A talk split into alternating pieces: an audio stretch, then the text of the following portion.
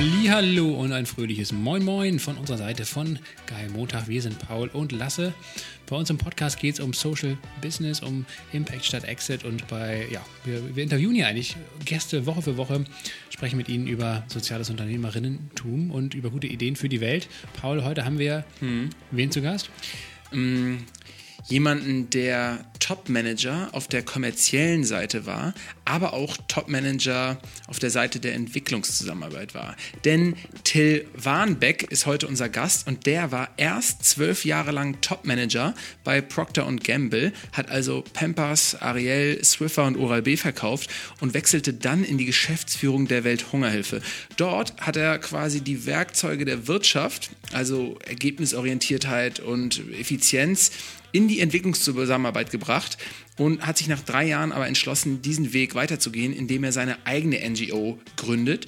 Ähm, die heißt Impact und mit Impact will er ein Stück weit die Entwicklungszusammenarbeit ja, revolutionieren oder mindestens weiterentwickeln, indem Impact nämlich Spenden einsammelt und diese in lokale Startups und Businesses ähm, auf dem afrikanischen Kontinent investiert.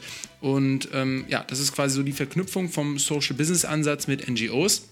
Und da hat der Till uns auch heute erklärt, ähm, wie eigentlich die Entwicklungshilfe überhaupt entstanden ist, wie sie sich weiterentwickelt hat und warum er gar nicht ähm, ja, mehr Entwicklungszusammenarbeit sagt, was ja eigentlich das politisch korrekte Wort ist, sondern warum er eigentlich an dem Begriff Entwicklungshilfe festhält.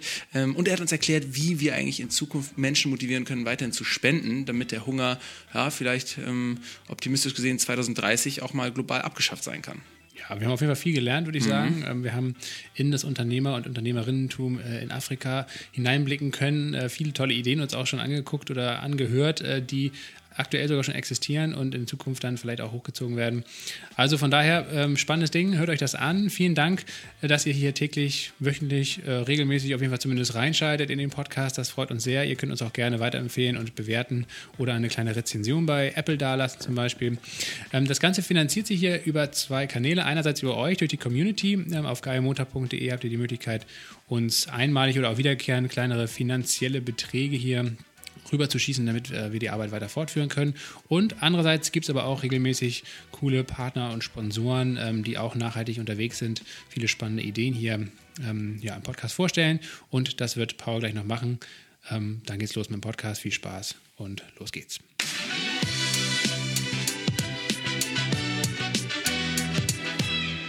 So, und jetzt recht herzlichen Dank an Generation Forest, also die Sponsoren der heutigen Folge die mega aktuelle Themen miteinander verbinden. Denn Generation Forest stellen sich als Genossenschaft gegen die fortlaufende Abholzung des Regenwaldes und den Klimawandel, indem sie tropische Wälder pflanzen und damit Klimaschutz, Umweltschutz, faire Wirtschaft und eben die Möglichkeit zu einer grünen Geldeinlage miteinander kombinieren. Die pflanzen nicht nur einfach Bäume, sondern pflanzen Generationenwälder, also eben ganze Ökosysteme mit viel mehr CO2-Bindung, Biodiversität und auch stärkeren Böden. Ganz wichtig dabei ist, dass diese Wälder eben nicht einfach irgendwann kahlgeschlagen, sondern durch nachhaltige Forstwirtschaft, also auch den Verkauf von nachhaltigem Tropenholz, langfristig geschützt werden. So entsteht für die Mitglieder der Genossenschaft eine nachhaltige grüne Rendite und das Geld hat einen positiven Impact auf Klima und Umwelt. Denn erst durch die Einlagen kann natürlich auch mehr Boden gekauft und Wälder gepflanzt werden. Generation Forest ist selber Partner von uns ähm, bei Goodbye in der Good Family und ermöglicht uns auch erst einen klimapositiven Versand.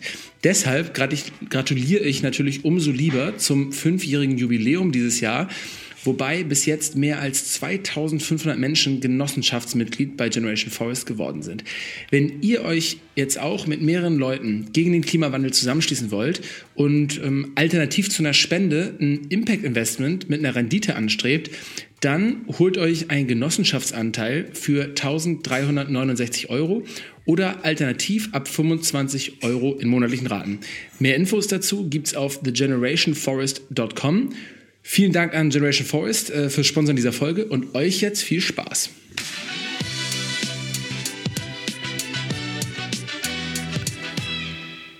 Heitel, schön, dass du da bist. Hier in Präsenz sogar mit Sicherheitsabstand.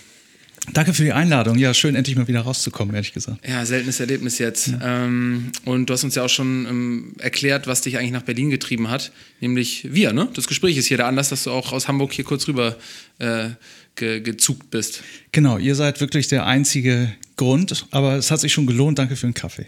Gerne. Ähm, gab es neben dem Kaffee, den ich dir gerade serviert habe, in der letzten Zeit irgendwas wie ein Moment, ein Gespräch, ein Film oder ein Buch, was dich besonders inspiriert hat? Hm. Also Gespräche finden ja leider nicht mehr so häufig statt. Ähm, das, was mich, glaube ich, in letzter Zeit am meisten inspiriert hat, ähm, ist dass wir auf eine andere Art und Weise zusammenkommen. Also ich denke jetzt gerade ans Geschäftliche so ein bisschen, vielleicht fällt mir gleich noch was Privates ein. Ähm, wir haben ja nun irgendwie eine junge Organisation gerade neu gegründet und wie die zusammenkommt und wie die virtuell funktioniert, das finde ich eigentlich ziemlich beeindruckend. Ähm, also zu Anfang dachte ich, das geht doch irgendwie nicht, man muss irgendwie doch wenigstens ähm, so am selben Ort mal sein, sich häufiger sehen. Was mich, glaube ich, am meisten äh, inspiriert hat, ist zu sehen, dass es äh, mir letztendlich gelungen ist, Kontakte aufzubauen, Beziehungen aufzubauen, virtuell und eigentlich eher im Gegenteil jetzt wieder Kontakte zu alten Freunden aufgebaut, die ich nicht mehr gesehen habe, weil sie sonst wo leben und wo man sich halt zum virtuellen Apero trifft.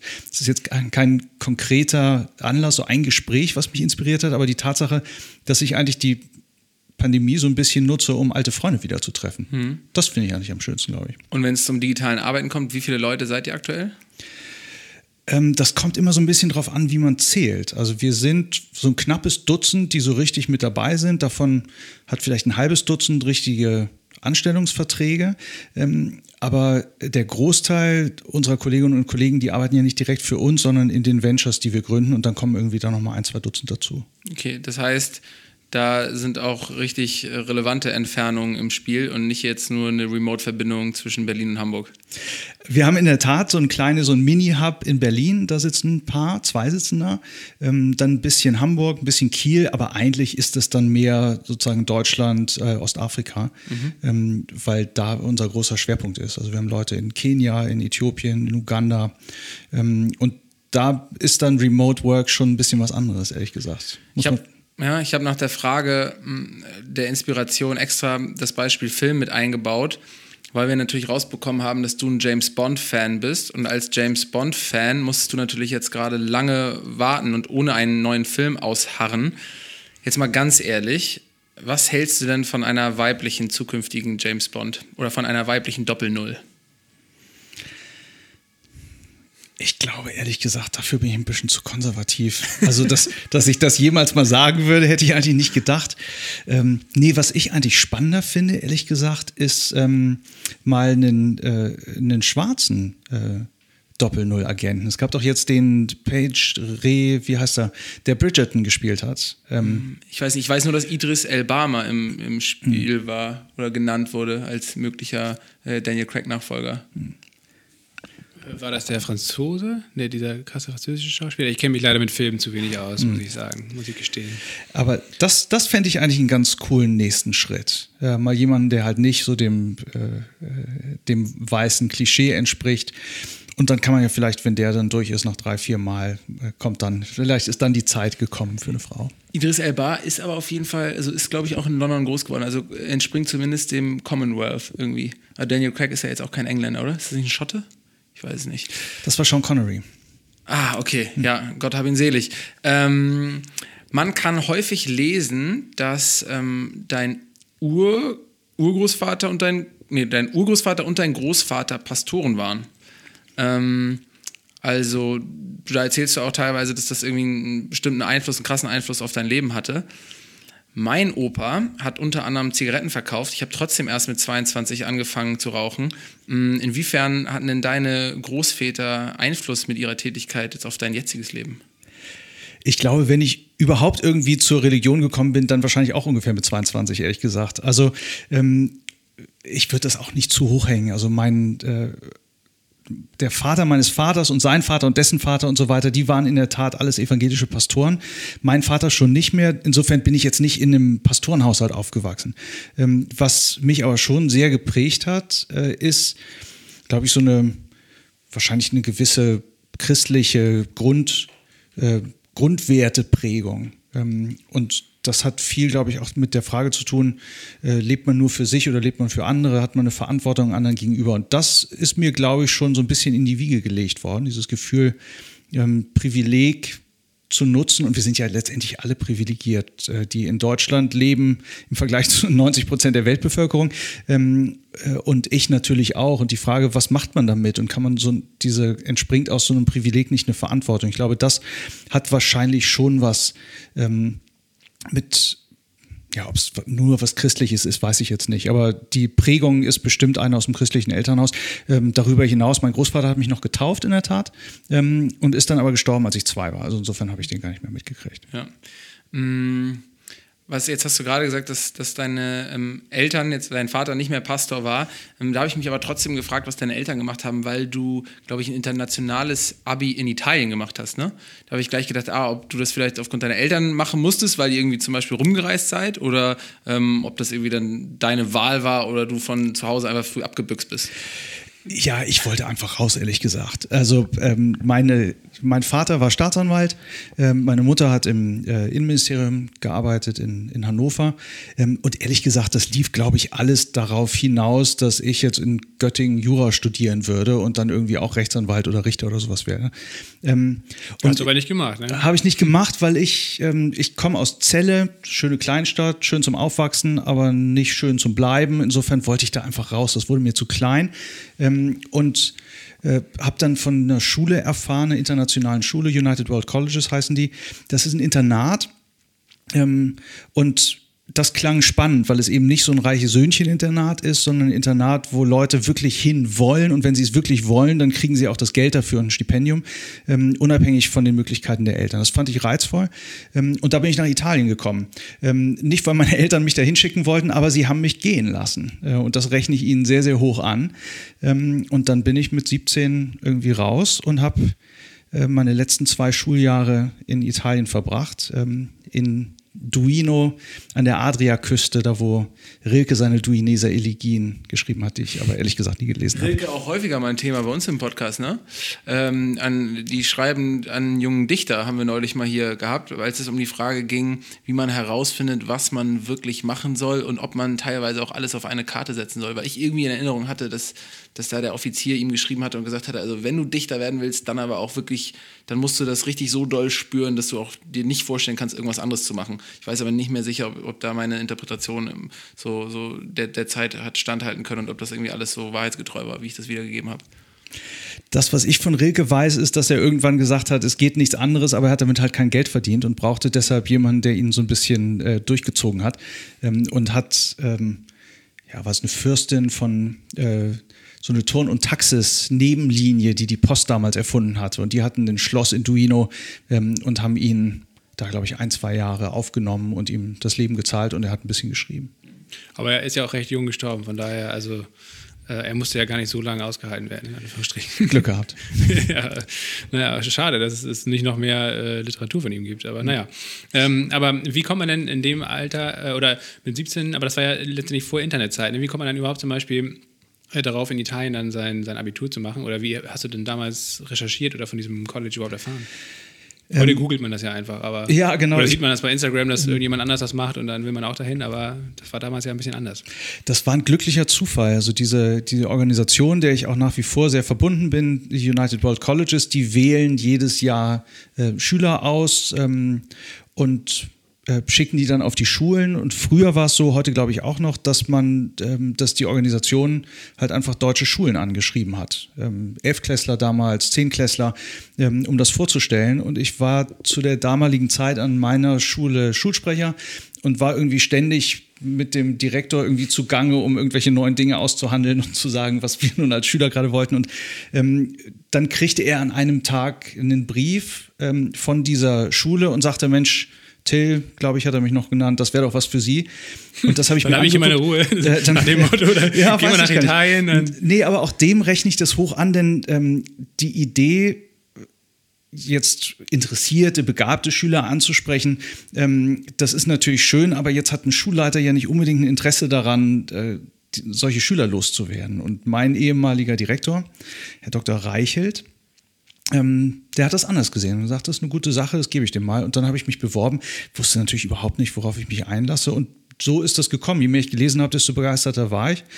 Ähm, und dann bin ich ausgewählt worden, dahin gegangen und das war eigentlich die prägende Zeit meines, meines Lebens. Die hat so ein Stück weit eigentlich alles danach möglich gemacht.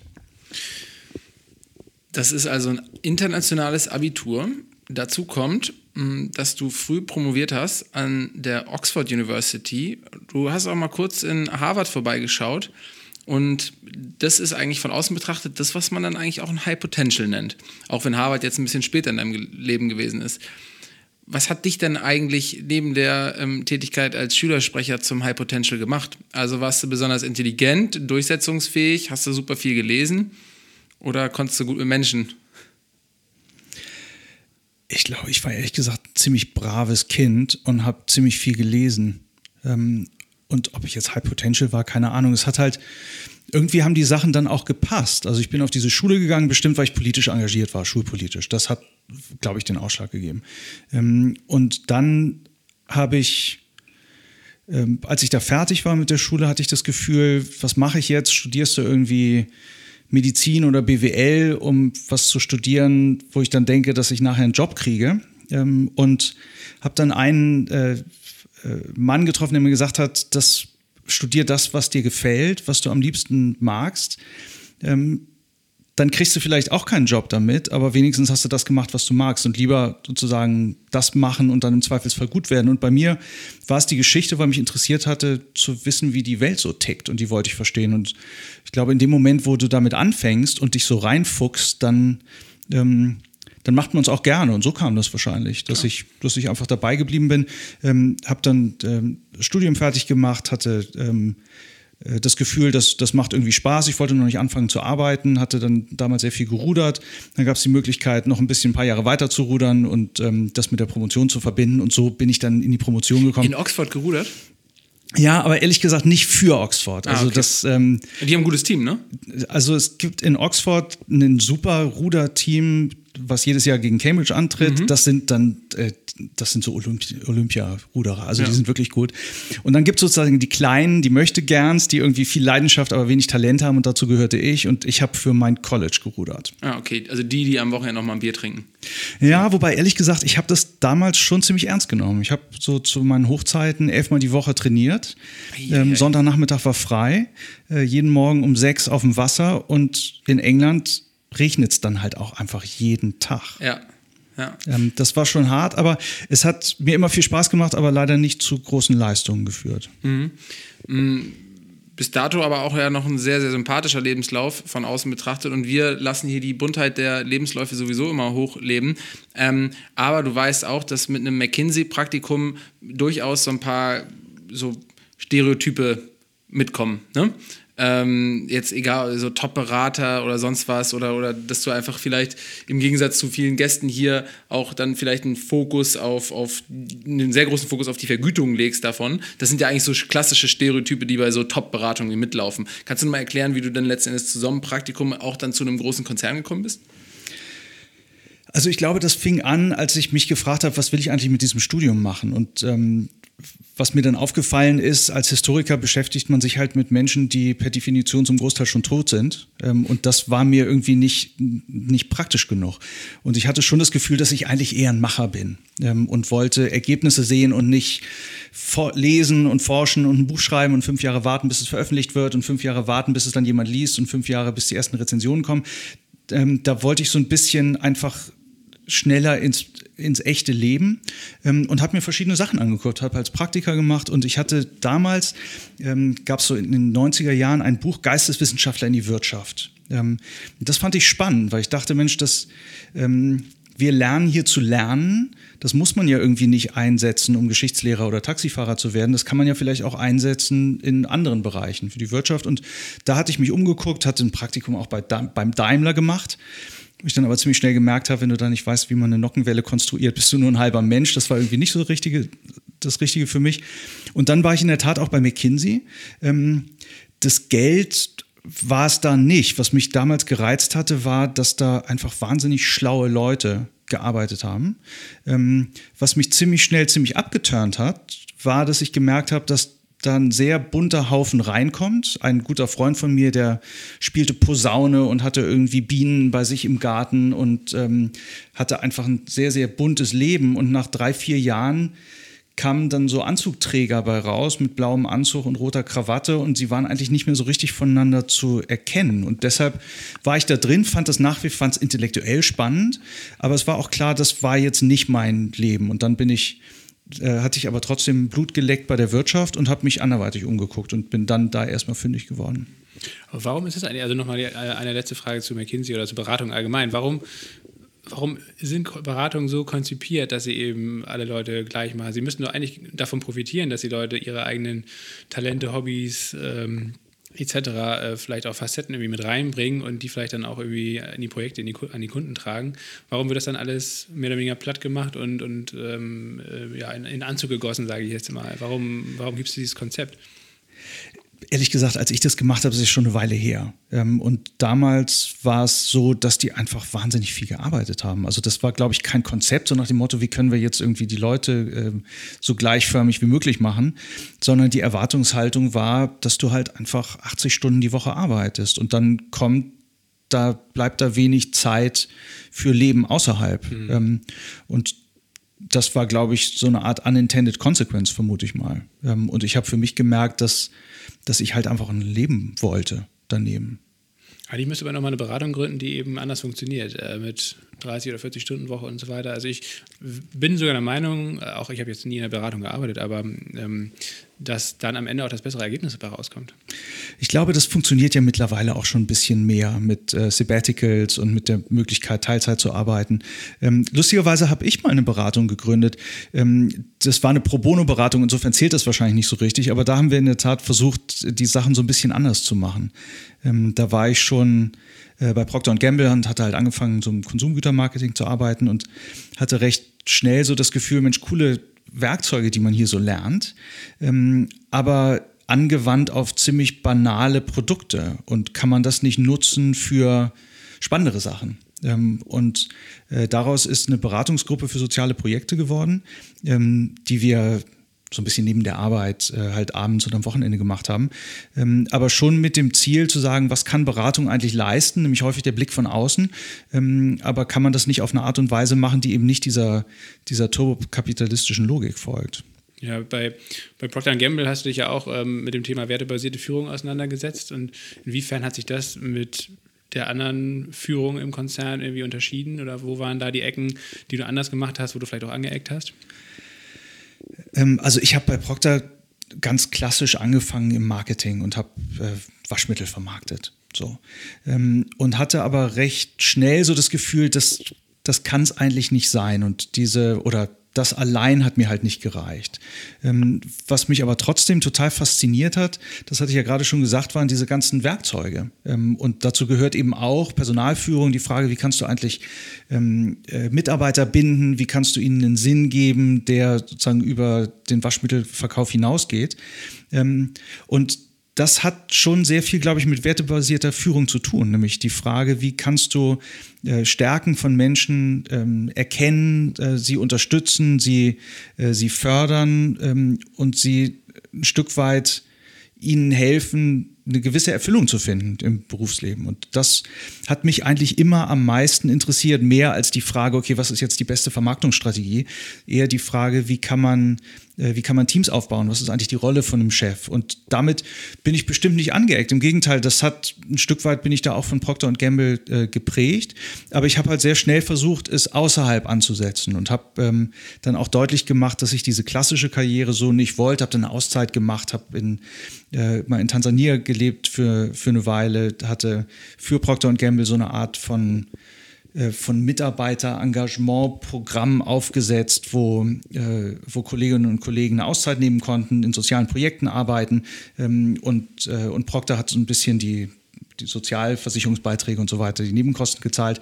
Ähm, ich würde das nicht Anecken nennen, ähm, aber klar war, so richtig reingepasst habe ich da natürlich trotzdem nicht. Und irgendwie war klar, ich war eigentlich so ein bisschen zu so ein bisschen zu, interessanterweise ein bisschen zu sehr Gutmensch wahrscheinlich für, für diese Welt. Und ich habe mich halt bemüht, ähm, das sozusagen so eine amerikanische Firma ein bisschen sozialer zu machen und bin da ehrlich gesagt nicht, nicht weit mitgekommen und dann irgendwann war es auch an der Zeit zu gehen. und dieser Bruch, also du warst ja immerhin zwölf Jahre da, aber dieser, dieser Bruch oder dieser Weggang bei Procter Gamble, war das dann, wie, wie man sich das so vorstellt, dass man vielleicht erstmal wie eine Weltreise macht oder irgendwie erstmal was ganz anderes oder, oder wie kam dann der, der Switch zur Welthungerhilfe? Ähm, nee, ich hatte eigentlich sozusagen meine kleine Weltreise hatte ich noch während Procter Gamble gemacht. Ich habe lange in Genf gearbeitet für die und habe dann die letzten zwei Jahre des Berufslebens bin ich in Friseurvertrieb in Norddeutschland gegangen ähm, und war regionaler Verkaufsleiter für Vella. Ähm, und das war so exotisch, das war eigentlich ein bisschen meine, meine Weltreise und war äh, im Nachhinein wahrscheinlich mit die zwei besten äh, Berufsjahre, die ich so hatte. Ähm, und dann war aber irgendwann klar, ähm, ich wollte äh, ich wollte da nicht weitermachen, ich wollte da raus ähm, und habe dann allerdings noch einen kleinen äh, Umweg gemacht und bin noch zum Buchverlag gegangen ähm, und ähm, auch da hatte ich aber eigentlich das Gefühl, es zieht mich in eine andere Welt. Und dann kam irgendwann die Chance, ähm, das, was ich ja vorher privat schon gemacht hatte, die sozialen Projekte, ich hatte ein kleines Social Business gegründet, ähm, hatte, äh, hatte meine Entwicklungshilfe für ein paar Monate nur, aber immerhin in Ostafrika gearbeitet, das eben ähm, äh, zu verbinden und hauptberuflich zu machen und bin dann zur Welthungerhilfe gekommen. Das ist äh, dann zumindest auch von außen betrachtet ein Bruch, so was jetzt so die Karriere äh, Richtung angeht. Wie ist denn das inhaltlich gesehen?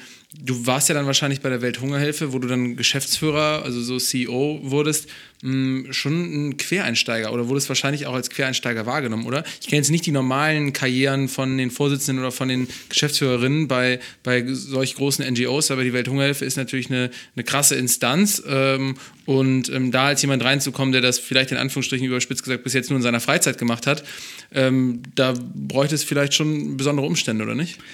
Ja, ich war natürlich der absolute Quereinsteiger und ähm, die Organisation war damals sehr mutig. Also die Welthungerhilfe ist eine tolle Organisation, die vor allem fachlich einfach wahnsinnig gut aufgestellt ist. Ähm, über 2000 Kolleginnen und Kollegen auf der ganzen Welt und, und wirklich Entwicklungshilfe, Projektarbeit gut beherrscht. Und ich glaube, die Überlegung damals war zu sagen, dieser Bereich des Fachlichen, der war einfach sehr, sehr gut abgedeckt, ist sehr gut abgedeckt. Und da hatte sich der damalige Aufsichtsrat, so hatten sie es mir erklärt, ähm, jemanden von außen äh, gewünscht, der ein bisschen Impulse setzen kann ähm, und vielleicht auch ein Stück weit so die Denke der, der Wirtschaft damit reinbringen kann. Ähm, und das war, war bestimmt ein Experiment für alle Seiten, ähm, mutig von allen Seiten, aber es war natürlich kein Bruch, denn ich hatte da schon lange darauf hingearbeitet. Ähm, und es gibt durchaus auch in diesem Bereich der, der Entwicklungsorganisationen oder sozialen Organisationen immer mal wieder Leute, die aus der Wirtschaft ähm, wechseln. Also so ungewöhnlich ähm, ist es nicht. Für die Organisation war es allerdings, glaube ich, schon das erste Mal. Ja. Ähm, ich fände das total spannend, wenn du nochmal kurz vielleicht die Geschichte der Welthungerhilfe abreißen kannst, weil ich glaube, die hat eine ganz interessante Gründungsphase gehabt und auch, auch der Auftrag, ähm, der ist vielleicht allen Leuten gar nicht immer so unbedingt klar, also in dem großen Netzwerk an NGOs und an Entwicklungszusammenarbeit, was es überhaupt gibt, wo dann eine Welthungerhilfe irgendwie einzuordnen ist hm. und dann vielleicht auch nochmal erklären, was du da als Geschäftsführer dann den ganzen Tag gemacht hast. Hm. Ähm, also die Welthungerhilfe ist eine, äh, ist eine der großen deutschen Entwicklungshilfeorganisationen in den 50er Jahren gegründet. Ähm, oder 60er, weiß ich gerade gar nicht mehr. Ähm, und äh, war so ein bisschen die Antwort, die deutsche Antwort auf Oxfam. Ähm, das ist eine eine private Organisation, die aber sehr eng an der Politik dran war. Die ist damals gegründet worden wie so eine Außengründung, Ausgründung aus dem Landwirtschaftsministerium. Und der erste Generalsekretär hat auch in der Tat äh, einige Zeit äh, noch sein erstes Büro, glaube ich, im Landwirtschaftsministerium gehabt. Ähm, und das Ziel damals war sehr, sehr klar und ist letztendlich heute auch nicht anders, den Hunger auf der Welt ähm, abschaffen. Und aus diesen kleinen Anfängen hat sich eine sehr große, sehr etablierte ähm, spendenbasierte Organisation ähm, entwickelt, die in, glaube ich, 40 Ländern insgesamt aktiv ist und sehr viele Projekte macht rund ums Thema Ernährung und, ähm, äh, und Essen und Ernährung, Nothilfe und, äh, und klassische Entwicklungszusammenarbeit. Ähm, die ist als Verein organisiert. Der Verein hat einen Vorstand, der Vorstand hat einen Vorstandsvorsitzenden und das war ich und das habe ich gemacht und insofern war ich ein Stück weit für alles Gute und für alles Schlechte wahrscheinlich verantwortlich und habe mich bemüht, äh, zum einen all das, was, was gut lief und erfolgreich war bei der Welthungerhilfe zu, äh, zu behalten, aber gleichzeitig ein paar Impulse zu setzen, die, glaube ich, für mich so hauptsächlich rund ums Thema Innovation gingen und Ergebnisorientierung. Das kannte ich halt aus der Wirtschaft und das ähm, hatte ich das Gefühl, dass das könnte helfen und habe deshalb recht früh auf das Thema Social Business gesetzt. Ähm, also die Frage, kann man nicht Unternehmen gründen, die äh, sozusagen einen Beitrag zur, zur Entwicklung leisten, ähm, Innovation und vor allem Messbarkeit von Ergebnissen. Das waren so meine, äh, der Versuch, da so Impulse zu setzen. Mir ist die Welthungerhilfe, glaube ich, zum ersten Mal äh, durch Viva Con Aqua aufgefallen mhm. äh, oder bekannt geworden. Also ich, ich, kannte die Welthungerhilfe schon vorher, aber zum ersten Mal, wo ich richtig bewusst äh, dann mich darüber informiert habe, was die Welthungerhilfe macht, das kam tatsächlich bei Viva Con Aqua, weil ich damals äh, keine Ahnung, während des Studiums auf der, für die auf Festivals unterwegs war mhm. und äh, die ganzen Spenden von Viva Con Aqua fließen ja dann ähm, zum Großteil in die Welthungerhilfe ähm, und mittlerweile gibt es ja auch noch viele andere Projekte und Organisationen, also Share zum Beispiel oder Coffee Circle oder Lyca, viele davon waren ja auch schon bei uns im Podcast. All diese Organisationen, die einen Spendenanteil bei ihren Produktverkäufen haben, zum Beispiel, fließt das meiste dann bei, äh, an die Welthungerhilfe. Das ist ja eigentlich ein sehr innovativer Ansatz und das ist mir bisher zumindest, zumindest nicht in dem Ausmaß bei anderen Hilfsorganisationen aufgefallen irgendwie. Kannst du nochmal einen Einblick gewähren, wie, wie das dazu gekommen ist, dass ausgerechnet die Welthungerhilfe da so stark in diesem Social Business Bereich aktiv ist und sich dann ja anscheinend, also von außen betrachtet, mehr und mehr auf die Projektarbeit fokussiert und weniger aufs Fundraising, oder? Das ist ja eigentlich das, wahrscheinlich das Ziel dahinter. Ja, aber ich glaube, da, da täuscht der ja. Eindruck so ein bisschen. Denn okay. es, ich würde gar nicht sagen, dass da die Welthungerhilfe stärker ist als andere. Also wenn ich ans WWF zum Beispiel denke, die, äh, die starke Kooperation mit Edeka haben und so, da gibt es, äh, glaube ich, viel mehr, die viel stärker eigentlich in diesem Bereich unterwegs sind. Das, häufig ist es historisch gewachsen. Also die Geschichte von äh, Viva Con Agua, der Benny Adrian hatte halt eine, eine coole Idee, ähm, hat seine Organisation aufgebaut, wusste, er wollte Wasserprojekte machen, ähm, hatte aber damals nicht die Möglichkeiten, die umzusetzen, hat einen Partner gesucht ähm, und ist dann auf die Welthungerhilfe gestoßen. Und daraus hat sich eine strategische Partnerschaft entwickelt, ähm, die recht eng äh, zusammen miteinander geführt ist. Mittlerweile macht Viva Con Aqua natürlich auch äh, sehr viele eigene Geschichten. Diese strategische Partnerschaft in dem Sinne gibt es nicht mehr. Die stehen auf eigenen Füßen. Ich glaube, da ist viel historisch gewachsen. Ich hätte nicht das Gefühl, dass es da so ein Alleinstellungsmerkmal von einer Organisation gibt. Aber ähm, ich meine das primär so in Bezug auf dieses, auf diese Social Business Startups oder so. Also klar mit, äh, mit, mit WWF und Edeka, ähm, dass also andere Organisationen oder NGOs halt mit großen Unternehmen, Konzernen zusammenarbeiten, ähm, das schon. Aber ich finde in, diese, in dieser Nische, wie würde ich sie jetzt mal bezeichnen, ähm, ist mir das zumindest aufgefallen, dass, dass viele Unternehmen, die wir ja auch hier im Podcast haben, wenn es immer um die Frage geht, wo fließt das Geld hin, ist immer Welthungerhilfe, Welthungerhilfe, ah, Welthungerhilfe. Ja, okay. Also das ist mir zumindest schon irgendwie aufgefallen. Also vielleicht war es auch Zufall, dass wir halt immer die rausgepickt haben, die das das dann halt so handhaben. Aber irgendwie fand ich, dass man da irgendwie schon, wenn man jetzt auch ein Social Business gründet, dass es anscheinend da irgendwie auch schon bei den Gründerinnen und Gründern so ein bisschen auf dem Zettel war, ach okay, das ist zumindest ein Partner, mit dem wir unbedingt mal sprechen sollten, wenn es darum geht, jetzt wie der Impact dann auch wirklich umgesetzt werden kann. Ja, ich glaube, wenn es um die Frage geht, Ernährungssicherung, Hunger bekämpfen und klassische Projektarbeit, äh, dann ist das einfach eine Top-Adresse und es macht natürlich auch Sinn, dann mit den großen ähm, zusammenzuarbeiten, genauso wie es jetzt für Umweltprojekte durchaus zum Beispiel Sinn macht, mit dem WWF zu sprechen. Jetzt hast du gerade mal von Entwicklungshilfe gesprochen, manchmal von Entwicklungszusammenarbeit. Hm, ich ich habe jetzt so gelernt, dass es irgendwie so eine Entwicklung gab von ne, dem, dem Wording und dem Framing Entwicklungshilfe hin zu Entwicklungszusammenarbeit, dass man halt ähm, in diesem Bereich einfach stärker gesehen hat, es geht um Hilfe zur Selbsthilfe, es geht um irgendwie net, vielleicht auch jetzt eine Zusammenarbeit auf Augenhöhe. Ähm, und da hast du aber auch gerade beschrieben, dass du zur Welthungerhilfe gegangen bist und dann einen neuen Ansatz reingebracht hast, oder ne, das vielleicht auch ein bisschen zeitgeistiger war, einfach auf, auf, auf Wirkungsmessung zu schauen, auch vielleicht zu schauen, was man im Bereich Social Business machen kann. Kannst du vielleicht das nochmal so ein bisschen miteinander verknüpfen? Also wie vielleicht auch so dieses Thema Entwicklungshilfe sich jetzt über die Jahrzehnte äh, entwickelt hat und ähm, was da dann vielleicht auch dann jetzt heute der Standard ist und wie da jetzt diese, diese, das Wording von Entwicklungshilfe, Entwicklungszusammenarbeit und Social Business irgendwie einzuordnen ist? Ähm, ja, also entwicklungspolitisch korrekt sagt man Entwicklungszusammenarbeit. Ähm, und die Logik dahinter ist, dass man nicht suggerieren will, dass wir reichen, armen Leuten was geben und denen helfen, sondern dass es eine Zusammenarbeit auf Augenhöhe ist. Und insofern macht der Begriff Entwicklungszusammenarbeit durchaus Sinn. Das Problem ist, das versteht keiner. Ähm, und deshalb bin ich dazu übergegangen, so eine Art von kleinen Disclaimer zu machen und zu sagen, ja, eigentlich redet man von Entwicklungszusammenarbeit, ähm, und dann sage ich das, was die Menschen verstehen. Und das ist Entwicklungshilfe. Ähm, und ich habe das Gefühl, wenn Gibt's man. eigentlich auch ein Wort, also wenn ich Entwicklungshilfe mache, bin ich ein Entwicklungshelfer. Ich bin ja auch kein Entwicklungszusammenarbeiter, oder? Äh, und das ist das Lustige dabei. Das war mir auch immer aufgefallen, dass man sozusagen Entwicklungshilfe darf man nicht mehr sagen. Das ist sozusagen von oben herab. Entwicklungshelfer darf man aber noch sein. Und Hilfe zur Selbsthilfe darf man auch geben. Und dann dachte ich, naja, dann ist es irgendwie. Akute Hilfe auch, ne? Äh, ja. Nothilfe. Also ja. dann geht es und ähm, irgendwann dachte ich, weißt du was, ein schöner Begriff, den keiner versteht, bringt wahrscheinlich nicht so viel, als was zu sagen, was die Leute verstehen. Und wenn man sie dann mal hat, kann man ja immer noch erklären. Und das war jetzt deine Frage, wie sich, wie sich dieses Feld entwickelt hat. Und das finde ich ganz spannend. Man kann das, ähm, es gab doch diesen alten Spruch, ähm, gib den Menschen keinen Fisch, sondern bring ihnen das Fischen bei. Und das war lange Zeit, glaube ich, so das Mantra der Entwicklungs- Zusammenarbeit, sage ich jetzt mal. Ähm, was ja auch durchaus Sinn macht, dass man sagt, okay, das ist keine Nothilfe und ähm, die verpufft, sondern man versucht Fähigkeiten aufzubauen. Wann hat sich das so entwickelt? Ähm, also dieses Neumantra 80er, 90er oder? Ja, wahrscheinlich so ungefähr. Mhm. Mhm. Ähm, und natürlich gab es immer noch, gibt es ja immer noch die großen äh, Nothilfeaktionen und damals in den 80er Jahren die Hungersnöte in Äthiopien. Ähm, das war immer äh, notwendig, auch einfach Lebensmittelhilfe zu geben. Das World Food Program der UNO ähm, macht ja letztendlich immer noch genau das und da gibt es eine Bedeutung für, aber ähm, oder einen, einen, Raum für.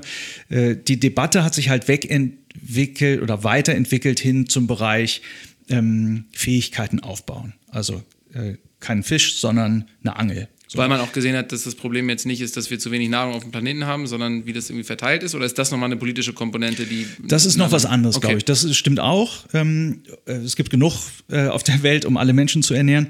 Äh, nee, hier ging es eigentlich, glaube ich, um die, um die Frage, was ist eigentlich die Rolle von Entwicklungszusammenarbeit? Dann ging die Debatte weiter ähm, und äh, plötzlich ging es um Zugang. Und die Frage, das bringt ja nichts, wenn jemand äh, fischen kann, wenn er eigentlich Zugang zum Teich braucht und es gibt einen Zaun um den Teich rum, um im Bild zu bleiben.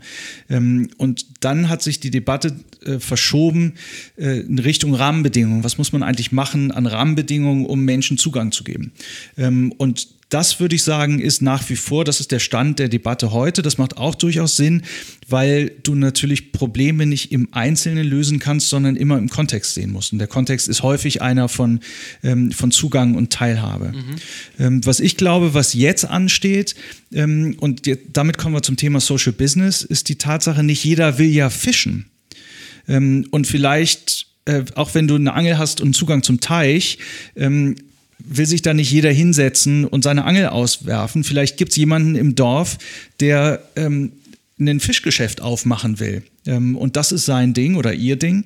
Ähm, und damit ernährt man das ganze Dorf und gibt Möglichkeiten, andere Dinge zu machen. Und das ist, glaube ich, finde ich, der nächste Schritt, ähm, dass man sagt, es muss nicht jeder angeln. Man kann sich auch spezialisieren. Ich habe war ja Historiker und habe ähm, über das 18. Jahrhundert äh, gearbeitet, äh, zu der Zeit, wo Adam Smith geschrieben hat. Und von dem habe ich durchaus was gelernt, von seinem Spruch, dass der Bäcker seine Brötchen nicht aus Nächstenliebe backt, sondern aus Eigeninteresse. Und das kann man, glaube ich, ein Stück weit kanalisieren. Was wichtig ist, finde ich, ähm, ist, dass man sich immer fragt, warum mache ich denn das? Mache ich das für den eigenen Profit? Dann finde ich das, ja, braucht es wahrscheinlich auch in der Welt, aber es interessiert mich nicht. Ähm, oder mache ich das, um sozialen Wandel voranzutreiben? Kann man sozusagen den, die Wirtschaft fürs Allgemeingut einsetzen, für sozialen Wandel? Ähm, und da gibt es viele Begriffe, da wird auch endlos gestritten. Ähm, ich finde, was sich da etabliert hat, ist Social Business. So ist halt ein Anglizismus, aber die meisten Leute verstehen es. Ähm, und das finde ich ist eine spannende Komponente von Entwicklungshilfe, weil sie nicht immer sinnvoll ist. Es gibt viele Bereiche, da willst du keinen Markt, da hat ein Business nichts zu suchen, Kinder in die Schule bringen zum Beispiel. Aber es gibt sehr viele Bereiche, da könnten Märkte eigentlich funktionieren für die Ärmsten und tun es aber noch nicht.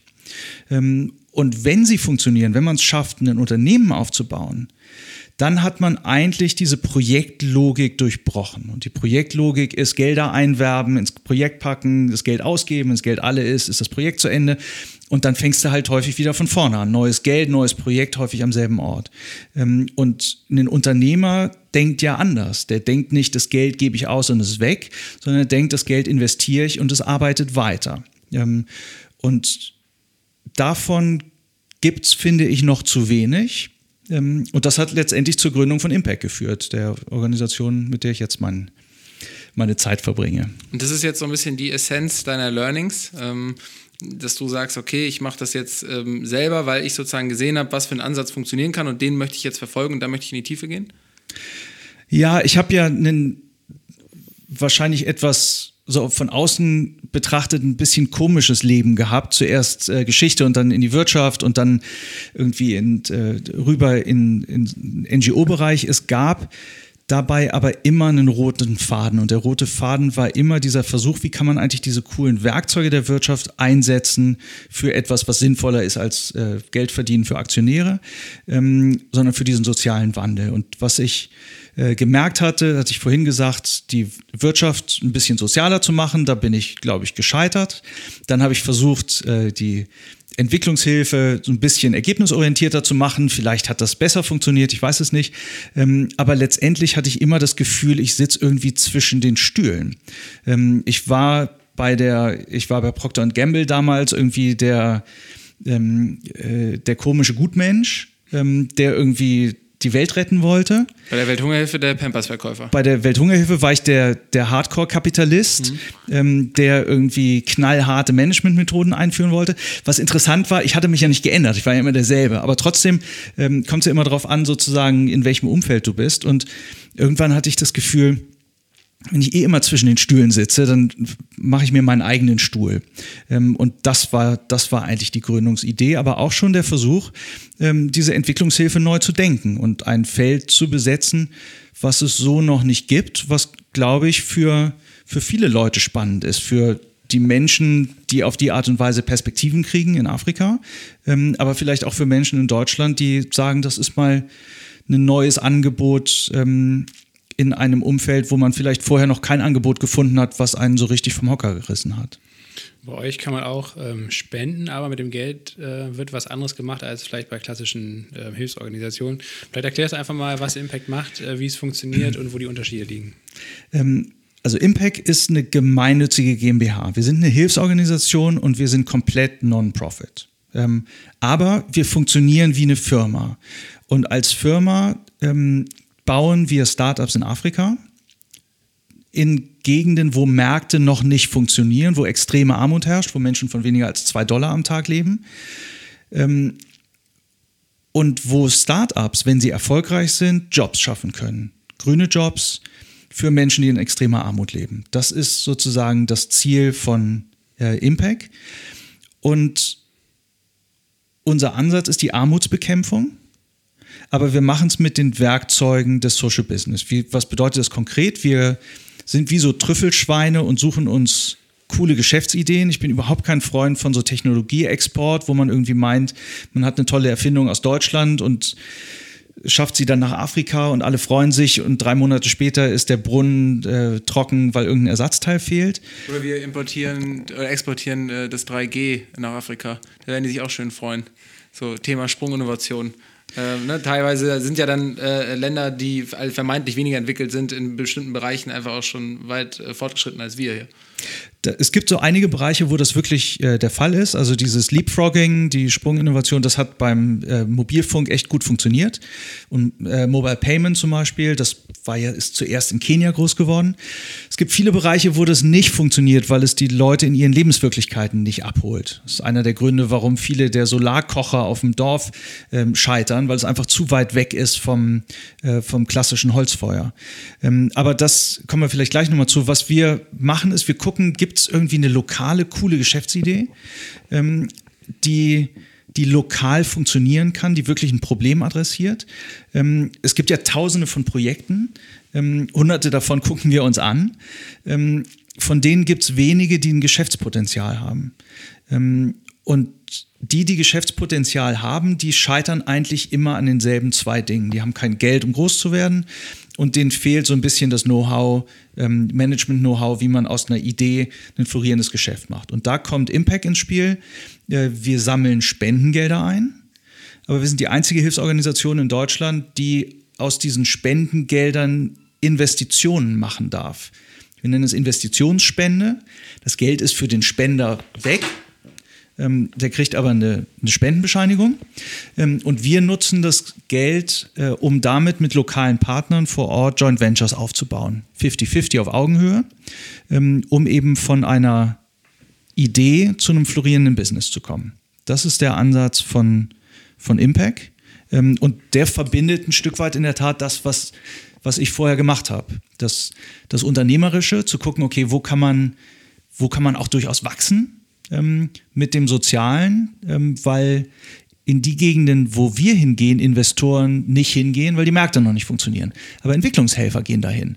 Ähm, und die machen in der Regel Projekte. Und wir gehen hin, gucken, woran liegt und setzen dann unseren Unternehmerhut auf und bauen eine Firma auf mit lokalen Partnern. Und wie scoutet ihr diese Firma oder lokalen Partner? Ist ja wahrscheinlich dann auch nicht ganz so easy, die ausfindig zu machen, oder?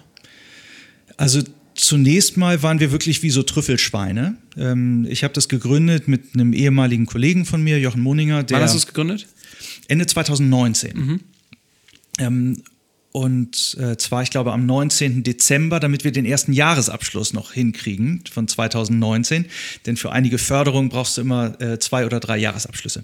Also das haben wir noch hingekriegt. Dann hattet ihr schon mal einen in der Tasche. Da hatten wir ja. einen in der Tasche ähm, und das, das, erste Geschäftsjahr waren, glaube ich, äh, fünf Arbeitstage. Aber immerhin. Ja. Ähm, äh, ich habe das gegründet mit, äh, mit Jochen Moninger zusammen. Äh, der ist ein wahnsinnig erfahrener Entwicklungshelfer, 20 Jahre Asien, Afrika, äh, Landesdirektor, ähm, äh, ist mit einer Äthiopierin verheiratet, lebt in Äthiopien ähm, und der hat einfach wahnsinnige Netzwerke und hat gesucht und gesucht und gesucht. Ähm, ich hatte ein paar Netzwerke und wir haben einfach geguckt, was gibt es. Und die ersten äh, Geschäfte, die wir, die wir aufgetan haben, kompostierbare Damenbinden in Uganda aus Papyrus zum Beispiel oder ähm, so Vergaseröfen in Äthiopien, die kamen in der Tat aus, diesem, aus dieser Trüffelschweinsuche. Ähm, wir haben jetzt seit einigen Monaten eine tolle äh, kenianische Kollegin, die aus dem Startup-Inkubatoren-Umfeld kommt ähm, und äh, glaube ich, schon mit 300 Startups gearbeitet hat. Ähm, und die bringt nochmal ihre eigenen Netzwerke ein und die macht aber für uns jetzt gerade einen sogenannten Call for Entrepreneurs. Äh, den veröffentlichen wir wahrscheinlich nächste oder übernächste Woche, äh, wo wir rausgehen und ähm, und Unternehmer an der sogenannten Bottom of the Pyramid, also in Märkten sozusagen dort, wo äh, am untersten Ende des Marktes ähm, agieren, ansprechen und zu sagen, bewerbt euch bei unserem Programm. Äh, wenn ihr aufgenommen äh, werdet, machen wir das Fundraising für eure Idee. Ähm, und wenn das Geld zusammen ist, gründen wir gemeinsam ein Joint Venture. Ähm, also wir sind aus dieser Trüffelschwein-Phase jetzt ein bisschen raus und wollen zum Magneten werden. In dem Moment, wo wir mehr als ein, eine Idee äh, schon am Start haben, wir haben jetzt gerade, gründen gerade unser zweites Business, das dritte kommt, ähm, das vierte ist schon in der Pipeline. Je mehr davon wir machen, desto attraktiver werden wir natürlich auch für, äh, für Unternehmerinnen in Afrika. Ähm, gerade weil die halt merken, sie fallen zwischen alle Stühle. Sie wenn du groß bist und profitabel, kriegst du einen Kredit in Afrika, ist überhaupt kein Problem. Äh, wenn du klein bist und eine Idee hast, kriegst du eine Projektfinanzierung von der Hilfsorganisation, auch kein Problem. Ähm, aber dazwischen, das, was man Missing Middle nennt, ähm, so Investitionssummen, ähm, so bis 250 bis 200.000 Euro, das, das ist die Schwierigkeit und da kommen wir ins Spiel. Und so wie du es beschrieben hast, gebt ihr dann nicht direkt das Geld, sondern ihr startet dann erst einen Fundraising-Prozess das heißt, ähm, ihr zeigt äh, möglichen Spenderinnen oder euren Spenderinnen diese Projekte und dann ähm, schaut man, welches Projekt Geld bekommt oder ähm, wie läuft das ab?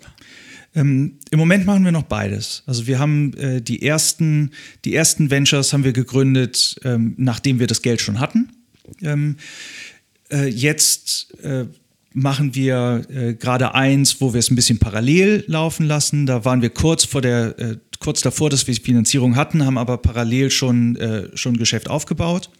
Ähm, und jetzt gehen wir auch in den Bereich, dass wir sagen, okay, wenn wir eine tolle Idee haben, dann stellen wir die erstmal bei uns ins Schaufenster und machen das Fundraising. Und das Schaufenster ist dann eure Seite.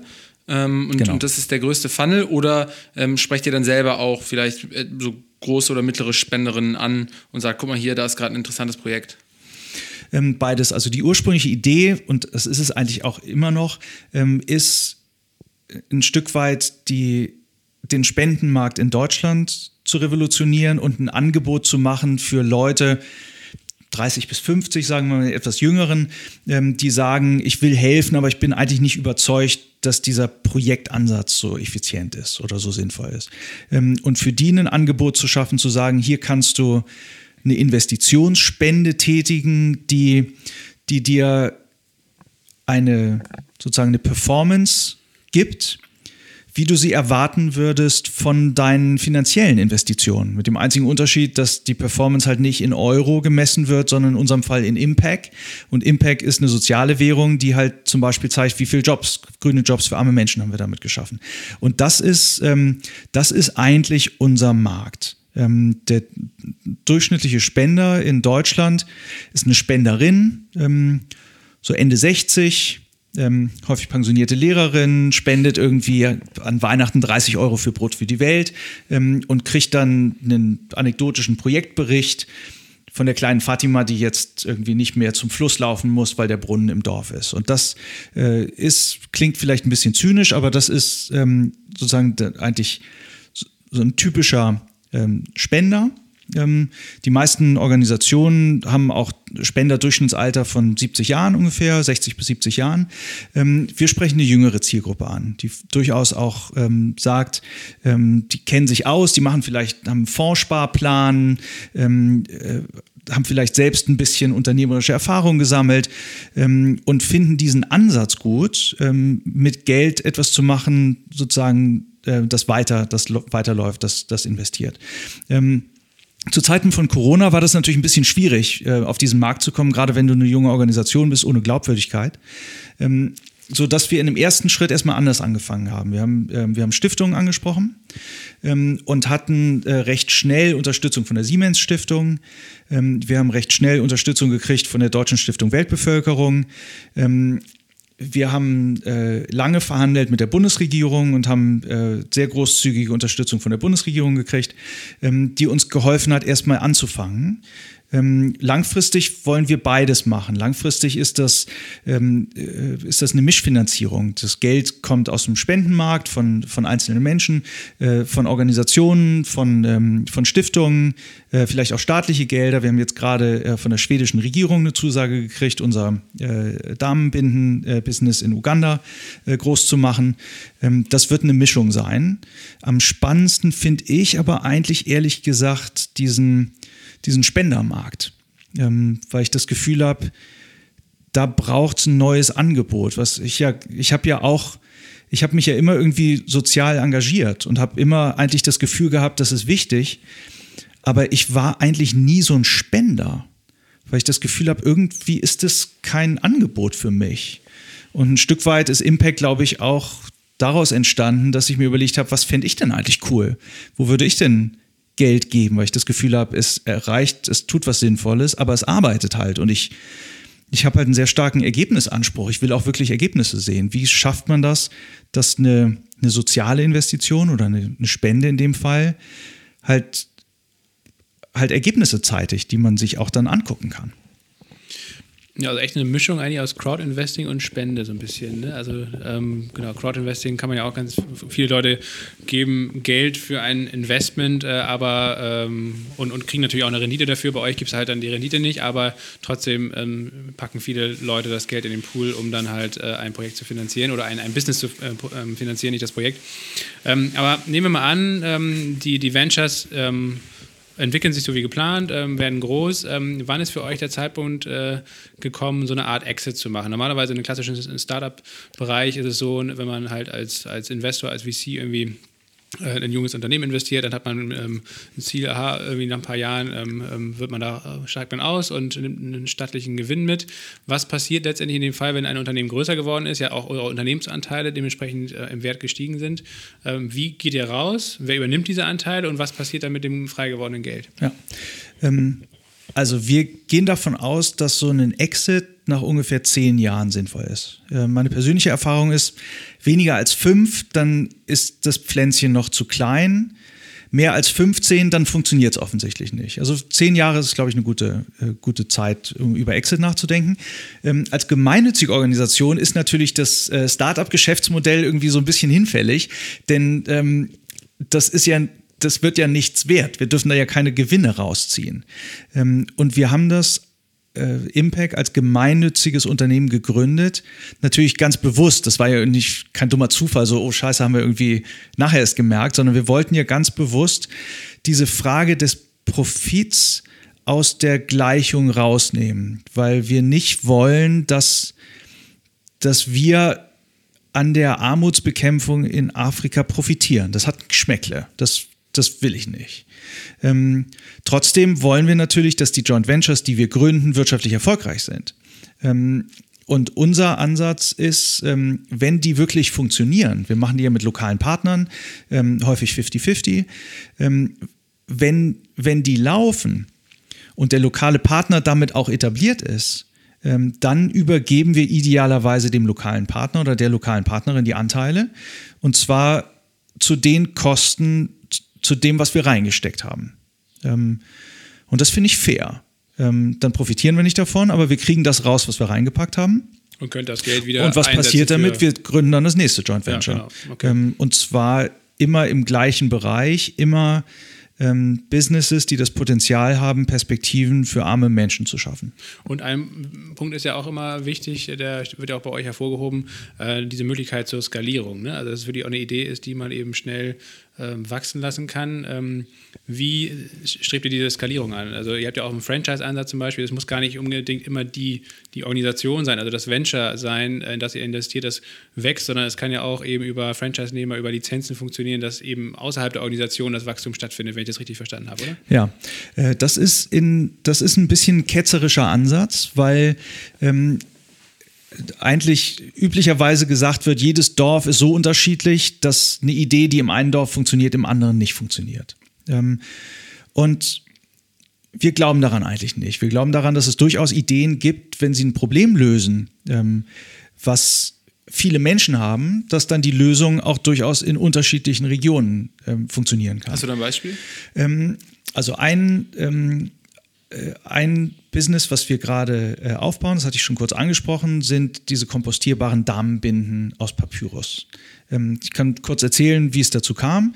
Ähm, coole Geschichte eigentlich, toller Erfinder in Uganda, äh, ist leider schon gestorben vor zwei Jahren den stelle ich mir so ein bisschen vor wie, wie so ein Newton unterm Apfelbaum. Und der Apfel fällt und auf ihm auf den Kopf und Newton denkt, oh, Schwerkraft. Ähm, und der Moses saß am Fluss und hat gesehen, Mensch, hier wächst Papyrus und Papyrus kann ähm, Wasser speichern, ein Jahr lang, äh, bis zu einem Jahr.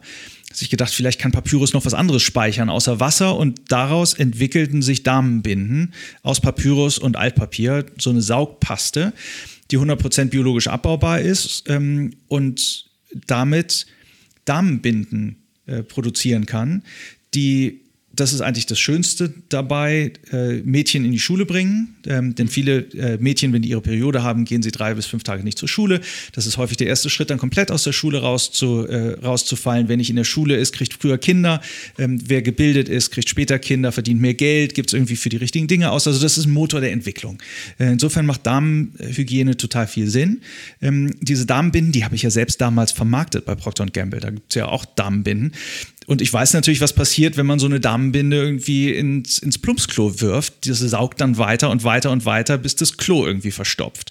Ähm, und da eine biologisch abbaubare ähm, Binde zu haben, macht schon durchaus sehr viel Sinn. Ähm, gleichzeitig, äh, Damenbinden gibt es in Uganda natürlich auch, aber eben hauptsächlich in den Städten. Ähm, und die kosten dann ein paar Dollar, das können sich die meisten nicht leisten. Ähm, auf, äh, auf jedem Dorf ähm, gibt es äh, Frauen ähm, und äh, sozusagen Menstruier, äh, im Menstruationsalter. Ähm, was machen die heute? Die stecken sich irgendwie Altpapier oder Bananenblätter in die Unterhose. Ähm, und für die gibt es offensichtlich einen Markt für äh, Damenbinden, der, den sie sich leisten können. Ein paar Cent geben die gerne aus, weil es einfach äh, wichtig ist. Es ist eine Frage der Würde, es wird nicht gehänselt, man kann weiter arbeiten. Ähm, Frauen ohne Tagelöhnerinnen, ohne Damenhygiene verlieren in ihrem Berufsleben bis zu drei Jahren an Berufs sozusagen äh, Einnahmen, ähm, die sie haben könnten, wenn sie Damenhygiene hätten. Das macht durchaus Sinn für die. So, äh, das war jetzt eine sehr lange Antwort, aber auf die Frage, ähm, wie kann man sowas denn eigentlich skalieren? Und unsere Überzeugung ist, eine Damenbinde macht nicht nur in Kampala Sinn, sondern macht auch in Mityana im Süden des Landes Uganda Sinn. Ähm, und dann kommt unser Franchise-Ansatz ins Spiel. Das sind äh, häufig sehr, sind, sind wahnsinnig clevere Erfindungen, aber welche für dies äh, nicht viel ähm, Technologie braucht, um sie umzusetzen. Mhm. Äh, dieses Ding, da brauchst du Papyrus, du brauchst ein paar Pressen, du brauchst ein paar ähm, äh, eine Waldmaschine äh, zum Trocknen, brauchst irgendwie einen äh, Solarlicht-Sterilisator. Damit hat sich das. Ähm, das kostet insgesamt ungefähr 10.000 Euro und mit den 10.000 Euro kannst du eine Produktionsstätte aufbauen. Und unser Ansatz ist es zu sagen, wir machen dieses Ding als Pilot in einem Ort erfolgreich, Proof of Concept, also funktioniert das? Ähm, ja, es funktioniert. In Kampala äh, werden diese Binden hergestellt und verkauft. Ähm, und dann geht es an die Skalierung. Ähm, und äh, wir bauen dann die erste äh, Vertriebsstätte, die zweite, die dritte, die vierte auf. Und die Leute sind ähm, und bieten das als Franchise an. Es gibt wahnsinnig viel Unternehmergeist in Afrika. Afrika ist der Kontinent äh, Sahel, also südlich der Sahara, äh, der Bereich auf der Welt mit den meisten Unternehmern und Unternehmerinnen. Da gibt es wahnsinnig viel unternehmerische Energie. Ähm, wenn du Leute findest, die sagen, ich will hier was reißen, ich habe vielleicht nicht die Ausbildung, die es braucht, um irgendwie die App, die nächste App zu programmieren, die irgendwie Silicon Valley revolutioniert, aber ich ähm, ich habe sozusagen einen Drang zum Erfolg, dann stellen wir denen alles zur Verfügung, was sie brauchen, um von null auf florierendes Business zu kommen. Also wie ähm, eine Grundausstattung dieses, äh, dieses Workshops, äh, Produktionsanleitung. Was brauchst du dafür? Wie produzierst du die? Wie vermarktet man die? Mit welchen Argumenten? Was sind ähm, Radiowerbung und so weiter? Und das ähm, ist etwas, was wir meinen, was skalierbar ist. Das funktioniert äh, nicht nur in einer Stadt, sondern im ganzen Land und nicht nur in einem Land, sondern in der ganzen Region. Ähm, und der Schlüssel ist in der Tat dieser Franchise-Ansatz. Jemanden zu finden, der sagt, ich mache das auch auf eigene Rechnung. Denn dann ist man drin und ja. dann ist man kein, kein Empfänger von Almosen mehr, ähm, sondern Mitunternehmer. Ja. Das hat sehr viel was mit Augenhöhe zu tun. Ich ja. bin eigentlich überhaupt kein Fan davon, Menschen Geld zu geben, dann ist es auch nichts wert. Aber sie als, als Kunden, als Produzenten, als Unternehmer auf Augenhöhe zu sehen, ähm, dann plötzlich hast du eine andere Unterhaltung eine fairere, finde ich. Und die mh, mm, Einnahmen aus der Vermarktung von den Franchise-Lizenzen, die gehen dann ans ursprüngliche Unternehmen oder teilt ihr euch die auch gleich mit Impact? Äh, Impact ist ja immer ein Gesellschafter dieses Joint Ventures vor Ort. Ja, okay. ähm, und, und ihr fließen quasi bis zu dem Exit, fließt da schon quasi dann auch eine gewisse Rendite, also sowas wie eine jährliche Gewinnausschüttung an Impact. Geht das? Oder sagt ihr, nee, wir machen es quasi, wenn es diesen, äh, diesen Exit nach zehn Jahren gibt? Ähm, das ist alles noch sehr hypothetisch, denn mhm. wir gehen natürlich dahin, wo Märkte noch nicht funktionieren. Mhm. Und insofern werfen die auch keine Gewinne ab. Ähm, das, was, glaube ich, eine ganz gute Analogie ist, ist, das äh, sind so Behindertenwerkstätten in Deutschland. Da geht es ja nicht um Profitmaximierung. Du kannst mit Behindertenwerkstätten in der Regel am freien Markt keinen Profit machen. Aber es geht um Subventionsminimierung. Die Frage, kann so eine Behindertenwerkstatt so gut geführt sein, dass sie eben äh, von 60 Prozent Subventionierung auf 50, 40, 30, 20 Prozent kommt ähm, und damit natürlich das Geld, was sie kriegen, hebeln kann und wesentlich länger arbeiten kann. Also ähm, wir finanzieren uns nicht aus den Gewinnen der der Ventures. Mhm. Ähm, es gibt eine kleine Franchise-Gebühr, ein paar Prozent, aber das ist eigentlich eher sozusagen nicht gedacht, um uns zu finanzieren. Dafür ist das Kostengefälle einfach auch zu, viel zu groß, sondern für die Augenhöhe, für mhm. das Gefühl, okay, das, sind, das ist eine wirkliche Geschäftspartnerschaft. Ja, ja verstanden. Ähm, was ich noch nicht zu 100% verstanden habe, ist die Abgrenzung zu zum Beispiel, so was das Frontend angeht, also da, wo man den Touchpoint äh, dann mit äh, den, den Spenderinnen hier hat, in, in Deutschland zum Beispiel, die Abgrenzung zu jetzt zum Beispiel sowas wie äh, Better Place. Ähm, weil da habe ich auch verschiedene Projekte, ich kann die fanden und im besten Fall habe ich dann, wenn ich danach in irgendeinem Newsletter, wo ich auch sehen kann, was waren die Ergebnisse. Kannst du das für mich nochmal so ein bisschen schärfen? Ja, ähm, also beides sind Plattformen, äh, der Unterschied äh, ist, dass Better Place ähm, eine Plattform für Spendenprojekte ist, in aller Regel kleine Projekte, ähm, an die du spendest ähm, und die das dann in Projekte stecken ähm, und damit klassische Entwicklungszusammenarbeit machen. Ähm, unser Ansatz ist, dass wir Gelder einsammeln und daraus Unternehmen gründen. Das macht Better Place nicht. Das gibt's und die begleitet auch diese Unternehmen, ne? Ähm, und weil wir Gesellschafter sind, sind mhm. wir natürlich investiert. Mhm. Ähm, und äh, meine Beobachtung ist, wenn du als Gesellschafter investiert bist, hast du ein ganz anderes Interesse an Nachhaltigkeit, als wenn du ein Projekt machst, wo du sagst, okay, das Projekt ist in zwei Jahren vorbei und dann wird es abgewickelt und vielleicht macht man noch eine Verlängerung. Ähm, insofern haben wir mit Better Place nichts zu tun, denn die haben einen sehr innovativen, coolen Ansatz gefunden für letztendlich das klassische Geschäft, nämlich Spenden in Entwicklungshilfeprojekte zu packen. Ähm, unser Ansatz ist anders, weil wir die Spenden selbst in Investitionen umwandeln, die dann zu Gesellschaftsanteilen unserer gemeinnützigen Firma werden. Mhm. Das kann man vielleicht am ehesten dann noch vergleichen mit, ähm, äh, mit Mikrokrediten. Also das ist ja auch ein großes Thema in den 80er, 90er Jahren äh, geworden gewesen. Mohammed Yunus hat einen Friedensnobelpreis dafür gekriegt. Ähm, ein, ein, spannender Ansatz, ähm, wo man Menschen Kredite gibt, die damit dann unternehmerisch durch, äh, los ähm, durchstarten. Ähm, und das wird auch kritisiert, weil die äh, Zinsen dann in der Regel recht hoch sind und es auch zu Abhängigkeiten führen kann und so weiter. Ähm, so das typische Beispiel ist die Frau, die sich eine Nähmaschine leistet äh, mit dem Kredit und damit näht und, äh, und sich so finanziert. Ähm, das ist aus unserer Sicht keine Geschäftsidee, weil das irgendwie wichtig ist, dass sozusagen die Frau ähm, dann sozusagen ein Einkommen hat, aber da steckt keine Unternehmensidee dahinter, die man skalieren könnte. Insofern geht es uns eigentlich eher um die Idee. Das ist eine coole Idee, die funktionieren kann. Ähm, und es geht uns darum, äh, Unternehmen Unternehmer und Unternehmerinnen ähm, zu helfen in einem Zeitpunkt, wo sie eben noch keine Kredite bedienen können. Ja. Äh, das Problem ist, wenn, du, wenn ich denen jetzt 50.000 Euro an Kredit gebe und das wiederhaben will, dann erdrückt sie die Zinslast. Und ja. Deshalb ist unser Ansatz das geduldige Kapital. Ähm, ja. Wir, wir geben es ihnen und wollen es wollen da erstmal nichts zurückhaben. Und insofern sind wir auch eine Hilfsorganisation. Wir sind kein Venture Capital Fund, der sagt, okay, ähm, mal gucken, wie wir die ausquetschen können. Ja. Wir haben, ähm, glaube ich, schon relativ viel gelernt und auch noch äh, für den letzten Teil jetzt zwei, drei äh, spannende Fragen. Es gab aber noch so eine Verknüpfung, ähm, die du mir jetzt nochmal so ein bisschen erklären musst. Du hast auf der einen Seite Adam Smith zitiert, ähm, ja, da gibt es die unsichtbare Hand, da gibt es den Bäcker, dem man sagt, ja, der macht sozusagen aus Eigennutz, produziert der Brötchen, aber es ist sozusagen in der Metabetrachtung insgesamt irgendwie für die Gesellschaft gut, dass vielleicht einer im Dorf sich darauf konzentriert. Mhm. Bei der Entwicklungshilfe oder der Entwicklungszusammenarbeit mhm, ist es so, dass man heutzutage, finde ich, eher nochmal wirklich von was rein altruistischem ausgeht, nämlich vielleicht eher wirklich diesen Impuls hat, ähm, ja, die Fatima, die will einen Brunnen bauen und hilft der doch jetzt mal. Was, ähm, was ein Gegenkonzept wäre. Das ist eigentlich, da hast du halt nicht den Eigennutzen als erstes, sondern ne, dieses, dieses altruistische Momentum, kann man auch sagen, du willst dein Gewissen bedienen, aber es hat irgendwie, glaube ich, nochmal eine, eine, so, ist ein anderes Bild einfach. Mhm.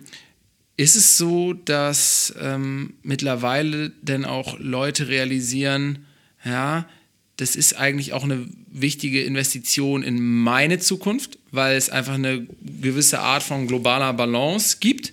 Ist das ein legitimer Grund, dass man sagt, ja, wir brauchen in Zukunft die afrikanischen Märkte, ähm, weil wir als Europa vielleicht auch einen starken Partner brauchen in Abgrenzung im Wettkampf zu Asien, zu China zum Beispiel oder Indien? Ähm, und ist es nicht auch letzten Endes dann was, und das wäre vielleicht auch noch was halb Positives, aber ist es dann auch was, was man so ein bisschen so in der, in so einer Linie der Geschichte sehen kann, dass vielleicht auch nicht der Kern von Entwicklungshilfe war, dass es auch irgendwie so eine Abhängigkeit gab, aber ich glaube ja zumindest auch so bestimmte Beziehungen in der Entwicklungshilfe geschichtlich gesehen auch dadurch irgendwie bestehen blieben, dass ähm, zum Beispiel ehemalige Kolonialnationen ähm, irgendwie immer noch einen gewissen Einfluss haben wollten auf Länder. Das sind jetzt wilde Assoziationen, aber äh, für mich äh, gehört das so in, einer, in, in eine De Ecke, wenn ich so über dieses Thema nachdenke. Ja. Kannst du es für mich ordnen? ähm, ich, ich, weiß es nicht, ich kann es mal versuchen. Also äh, ich glaube, es gibt sehr unterschiedliche Motivationen, warum Menschen helfen. Ähm, meine Motivation ist, ist eine moralische und das hatte ich zu Anfang gesagt, ich glaube, ähm, ich, ich spüre eine Verpflichtung dafür. Ich glaube, wir sind in vielerlei Hinsicht, geht es uns allen gut, wenn ich das vergleiche mit der Welt. Und da was zurückzugeben, ist ein moralischer Impetus. Es gibt andere Menschen, die sagen, es hat mit Moral nichts zu tun, es hat was mit Rechten zu tun. Es gibt ein Recht ähm, auf körperliche Unversehrtheit und äh, Recht, äh, nicht arm und Hunger zu leiden. So kann man auch argumentieren. Ähm, da muss jeder, glaube ich, ein Stück weit seine Motivation finden. Es gibt, wenn ich mir angucke, warum Menschen äh, geben, dann ist es häufig auch ähm, aus dem Gefühl heraus, ähm, sich selbst was Gutes tun zu wollen und zu sagen, das ist, dann fühle ich mich besser damit. Ähm, dann habe ich, das jetzt nicht moralischen Ablasshandel nennen, aber jetzt habe ich es doch so genannt, das, äh, das kommt dann natürlich auch mit rein. So dieses Gefühl, ähm, ein Stück weit sich selbst in einem angenehmen Licht zu sehen, dadurch, dass man gibt. So. Ähm, was ist darüber hinaus? Das ist jetzt das Individuelle. Was es darüber hinaus gibt, ist ein Interesse von Staaten. Was interessant ist, ist, ähm, das Entwicklungsministerium in Deutschland, das heißt ja Bundesministerium für wirtschaftliche Zusammenarbeit und Entwicklung. Und damit ist eigentlich schon klar, wie das angefangen hat. Da geht es um wirtschaftliche Zusammenarbeit. Ähm, und äh, die ersten, sozusagen die ersten Jahrzehnte ähm, der Entwicklungspolitik waren, äh, war letztendlich deutsche Exportförderung. Bis hin zu dem Minister Niebel, der FDP-Minister, der hat das, glaube ich, letztendlich nach wie vor noch so gesehen, jetzt die Rolle irgendwie Entwicklungshilfe als äh, deutsche Exportförderung zu machen. Ähm, davon gibt es immer noch recht viele, die sozusagen unter dem Deckmäntelchen der Hilfe eigentlich eher ähm, sozusagen deutsche Interessen vertreten wollen. Ist es jetzt schlimm, dass ein, oder andere Interessen auch, ist es jetzt schlimm, dass ein Staat seine Interessen vertreten will? Ähm, nee, eigentlich nicht, aber man soll nicht so tun, als würde es um was anderes gehen, glaube ich. Ähm, äh, was ich interessanter finde, ist, ähm, dass in den letzten Jahren so einige Streben, sozusagen Strömungen zusammengekommen sind, wo sich äh, merkwürdige Allianzen bilden. Ähm, also äh, die Frage der, äh, der Flüchtlingskrise 2015 ähm, hat für einige Leute dazu geführt, dass sie gesagt haben, Mensch, vielleicht sollten wir den Menschen in Afrika eine Perspektive geben, dann kommen sie wenigstens nicht zu uns. Diesen sozusagen diesen Schluss, dann kommen sie wenigstens für uns, den finde ich falsch. Ich finde eine offene Gesellschaft einen Wert an sich. Ähm, aber gleichzeitig ist es richtig, dass wer eine Perspektive in Afrika hat, nicht flieht. Also insofern ist glaube ich, ein Blick auf den afrikanischen Kontinent für uns in unserem Eigeninteresse durchaus verständlich. Man sagt, ich habe noch nie jemanden kennengelernt in meinen Dutzenden Reisen nach, nach Afrika und Asien und in, in Gebiete, wo es wirklich irgendwie nicht, nicht schön und ist, ähm, dass jemand gesagt hat, ich will hier weg. Wer eine Perspektive hat, bleibt. Und insofern gibt es, glaube ich, durchaus so eine interessante Allianz zwischen Eigeninteresse auf der einen Seite, ich will ein Stück weit hier das Paradies erhalten und will nicht, dass uns die, äh, äh, die Mauern irgendwie eingerannt werden. Aber auf der anderen Seite eben auch Hilfe und Perspektiven schaffen vor Ort. Ähm, ich weiß nicht, ob ich es jetzt für dich geordnet habe, wahrscheinlich nicht. Ja, doch, Aber doch, doch, fand, äh, doch schon, auf jeden Fall. Ähm, Und ähm, das heißt aber für mich auch, dass wenn ihr jetzt, zum, du hast ja selber gesagt, der interessanteste Markt für dich ist eigentlich, oder die interessanteste äh, Spenderklientel sind eigentlich dann die privaten Spenderinnen in Deutschland.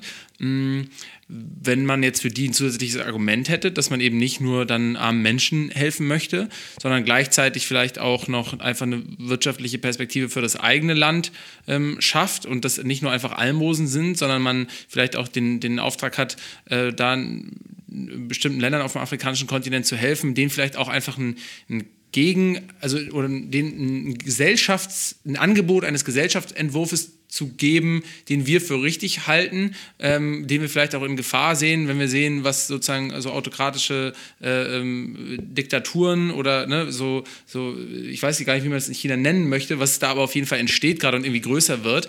Ähm, für so ein Interesse sozusagen dann eine Motivation zu haben, würde euch dann ja auch zugutekommen und das wäre dann auch irgendwie ein legitimer Grund, oder? Es ist okay, damit vielleicht auch nochmal mehr Leute ähm, zum Spenden eigentlich zu bewegen. Ja, und das kann man, glaube ich, in der Tat sagen. Ich denke, es gibt äh, global wahrscheinlich zwei sehr große Herausforderungen für unser sozusagen Zusammenleben auf der Welt. Das eine ist die Klimakrise ähm, und das andere ist aber zunehmende Ungleichheit. Ähm, und äh, mir ist völlig klar, dass eine Welt, in der immer weniger reiche Nationen immer mehr haben ähm, und immer mehr äh, arme Nationen, arme Menschen immer weniger, äh, keine ist, die langfristig äh, gut funktionieren kann. Und insofern ist glaube ich, das Argument zu sagen, lass uns einen Ausgleich schaffen, ähm, durchaus gut, weil der Ausgleich im Zweifelsfall dazu führt, dass wir alle weiter leben können und uns nicht die Bude irgendwann völlig explodiert. Ähm, ich glaube, eine gute Analogie ist der, ähm, äh, ist der Marshall Fund nach dem Zweiten Weltkrieg in Deutschland, wo, äh, wo Amerika Tausende von Milliarden ausgegeben hat ähm, zunächst mal vermeintlich, um, ähm, äh, um Deutschland nach dem Krieg aufzubauen. Ähm, das hat uns in Deutschland wahnsinnig geholfen, aber es hat natürlich langfristig Amerika noch mehr geholfen, dadurch, dass sie jetzt einfach einen wahnsinnig großen Exportmarkt haben. Also mein Hauptargument ist es nicht zu sagen, ich mache hier äh, Förderung für die deutsche Wirtschaft. Aber ich glaube, das Argument zu sagen, wenn wir abgeben, und wenn wir gucken, wie es nicht nur uns gut geht, sondern auch anderen, dann tun wir etwas, von dem ich meine, dass es richtig ist, aber wir tun auch etwas, was in unserem Interesse liegt, äh, nämlich im Zweifelsfall äh, Perspektiven für Menschen, die in ihrer Heimat bleiben wollen und deshalb da auch bleiben ähm, und ein Kontinent, der wächst äh, und gedeiht und einer unserer großen Handelspartner in der Zukunft werden kann. Habt ihr auch äh, Beziehungen zu anderen Sozialunternehmerinnen, die in, äh, in Afrika aktiv sind? Also Thorsten Schreiber fällt mir natürlich sofort ein mit Africa Green Tech, der ja auch der war auch schon bei uns im Podcast und hat eigentlich sehr eindrücklich beschrieben, wie was passiert, wenn man eben da unternehmerisch rangeht, wenn man den Menschen vor Ort äh, unternehmerisch begegnet und äh, quasi mit ihnen Geschäfte macht, aber eben auf Augenhöhe und da dann äh, in Dörfern, die vorher weder Strom noch Internet noch fließendes Wasser hatten, ähm, da äh, so Mikroökonomien eigentlich entstehen und, und richtig florieren ähm, weil die Menschen einfach Strom haben und äh, dadurch natürlich klar Kühlketten und Internet und Geschäfte aufgemacht werden können, Arbeitsplätze entstehen und so weiter und so fort. Also eine Kette in Gang kommt, die, äh, die positiv korreliert und sich immer weiter verstärkt. Ähm, habt ihr da irgendwie äh, auch ähm, Beziehungen, ähm, um euch da auszutauschen oder vielleicht sogar gemeinsame Projekte zu realisieren in Zukunft? Ähm, ja, wir haben viele Kontakte in die Startup-Szene, allerdings hauptsächlich in die afrikanische Startup-Szene. Ähm, also das, was, äh, was uns am Herzen liegt, ist die lokalen Unternehmer zu finden. Ähm, und da sind wir sehr gut verzahnt, einfach über, ähm, über die Leute, die wir vor Ort haben. Ich habe vorhin von Anne, unserer äh, Kollegin in Kenia, gesprochen, die einfach in dem gesamten Startup-Inkubatoren-Netzwerk aktiv ist. Ähm, äh, in Deutschland ähm, bin ich auch vernetzt, zum Beispiel über die ähm, Bundesverband Impact Investment. Da gibt es durchaus auch Kontakte. Ähm, Afrika Green Tech ist ein sehr spannendes Modell, aber so ein Stück weit das Gegenmodell zu unserem, ähm, weil äh, die natürlich sich entschieden haben, ein For-Profit-Geschäftsmodell aufzubauen ähm, und äh, und, und aus Deutschland heraus. Und das von Deutschland aus ähm, herauszumachen. Ähm, äh, das finde ich durchaus interessant, ähm, aber es, es passt jetzt nicht zu unserem Ansatz. Ähm, aber muss es ja auch nicht. Ich glaube, solange es viele Menschen gibt für die gute Sache, ähm, ist es auch okay. Dann müssen irgendwie nicht alle das Gleiche machen. Es gibt nicht die eine Lösung. Es gibt, glaube ich, viele Lösungen. Wir brauchen sie alle, um ein Stück weit nach vorne zu gehen. Aber mit Jakob Detering vom, vom Social Impact Award, den hatten wir jetzt gerade vor, vor kurzem mhm. hier. Nee, den kenne ich nicht. Den kennst du nicht, aber äh, der ist nämlich auch, der hat, glaube ich, mit über 20 Ländern haben sie diesen Social Impact Award. Also ist eigentlich so eine Art Inkubatorprogramm für soziales Unternehmertum und ähm, die sind auch schon ähm, in Uganda und Kenia aktiv. Mhm. Ähm, und das ist vielleicht. Vielleicht sollte ich ihn doch jetzt mal kennen. Ja, genau, äh, da kann ich gerne mal den Kontakt herstellen, weil das ist letztendlich vielleicht eher äh, eure Zielgruppe. Das sind natürlich dann auch viele kleine äh, Unternehmensideen, Gründerinnen und Gründer, ähm, die vielleicht potenziell mal irgendwann für euch interessant sein könnten, wenn es mhm. darum geht, dann halt äh, zu skalieren. Ja, da haben wir, glaube ich, noch ein paar Tipps hier aus unserem Podcast, mit denen wir dich da, oder Leute auch, mit denen wir dich da äh, vernetzen äh, würden, könnten, äh, wenn du mich sowieso schon kennst. Mm, ich habe, also die Zeit ist jetzt eigentlich schon abgelaufen. Ich habe jetzt noch drei interessante Fragen, deswegen würde ich so machen, dass ich einfach eine Frage stelle und du darfst mit einem Wort antworten. Ist das okay? Ja. Gerade habe ich darüber gesprochen, dass man dem afrikanischen Kontinent vielleicht auch ein Angebot machen könnte von einem anderen Gesellschaftsentwurf. Jetzt gibt es ja das Problem, dass jetzt auch gerade du als weißer Gründer und Entwicklungshelfer ähm, so diesem äh, weißen westlichen Retterkomplex auch immer ausgesetzt bist oder dich dem selber aussetzt. Wie löst man das? Lokale Ideen stärken mehr als ein Wort, aber zumindest ein das gilt, Satz. Das gilt auf jeden Fall für so eine lange Frage, ist das okay? Ja, genau. Das ist hier so richtig, ja, ich, ich mache mir das so, wie ich will. Ich darf so lange Fragen stellen, wie ich will und du darfst nur mit einem Antwort, äh, Wort Also antworten. kein Export von vermeintlichen Lösungen, sondern das Suchen von Partnern, die die Lösung für sich selbst schon gefunden haben. Mhm. Ähm, wann sind Hunger und Armut abgeschafft?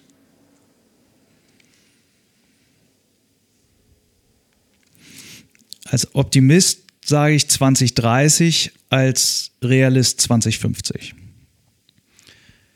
Damit gibst du mir auch schon ein Stichwort, denn du hast in verschiedensten Interviews bereits beschrieben, dass du A, schonungslosen Realismus brauchst, dass du B, aber ein Optimist bist und C, Galgenhumor hast. Puh, das fand ich eine interessante Mischung. Da dachte ich mir so, sag mal, ist der Till eigentlich gläubig? ja.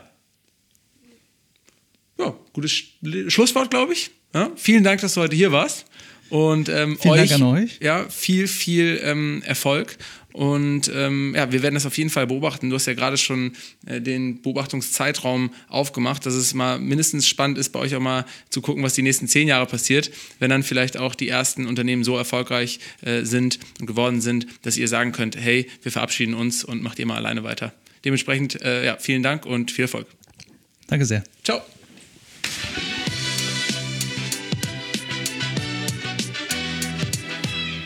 Boah, vielleicht der erste ähm, bekennende Gläubige hier im Podcast, der da auch mal wirklich gesagt hat, ja, ich bin äh, gläubig. Ja, wär, ich bin gläubig. Ja, ich bin gläubig. Wäre wär auch eigentlich ein schönes Schlusswort gewesen, ne? Bist du ja. gläubig? Ja. Und dann ja. Ende. Und dann, äh, ja. Aber ich musste mich noch verabschieden und bedanken. Du musstest immer das letzte Wort haben. Nee, ich musste mich noch bedanken. Ja.